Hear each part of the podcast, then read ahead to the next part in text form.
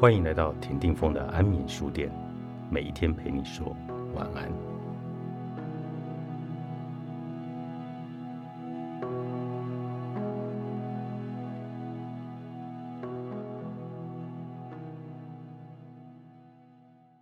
爱就是不用等待道歉的原谅。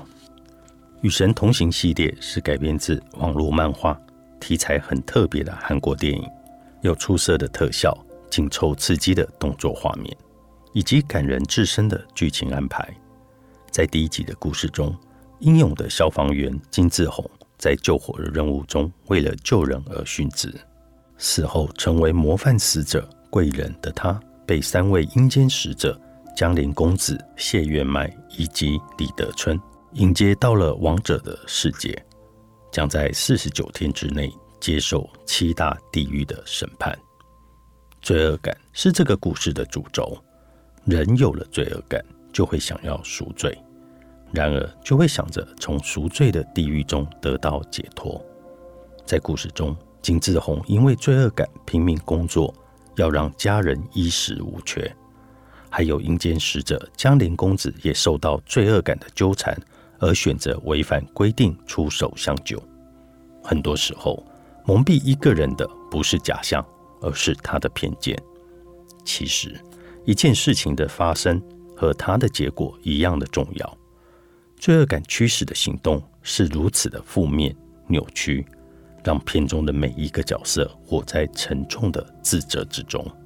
并且也埋下了一颗阴暗的种子，一直要等到续集才能真相大白。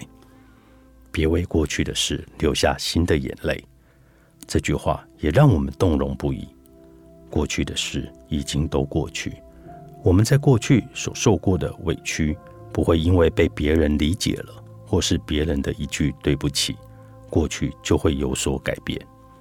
我们常说。不要为别人犯下的过错来惩罚自己，其实这是一样的意思。要让自己释怀的方法有很多，就算得不到道歉，仍然能够选择原谅。也许也是让我们不再纠结过去，专注于当下的一种方式。又或许会选择原谅，是因为我们内心深处还希望对方能留在我们的生命之中，不是吗？续集的故事比起上一集多了更多的转折，也揭开了许多之前留下的伏笔。其中最令人感慨的，就是江陵公子与阎罗王的秘密了。江陵在作为阴间使者的一千多年来，一直带着生前的记忆。他除了背负着生前杀死谢月迈与吕德春的沉重愧疚外，还有生前对自己父亲见死不救的罪孽。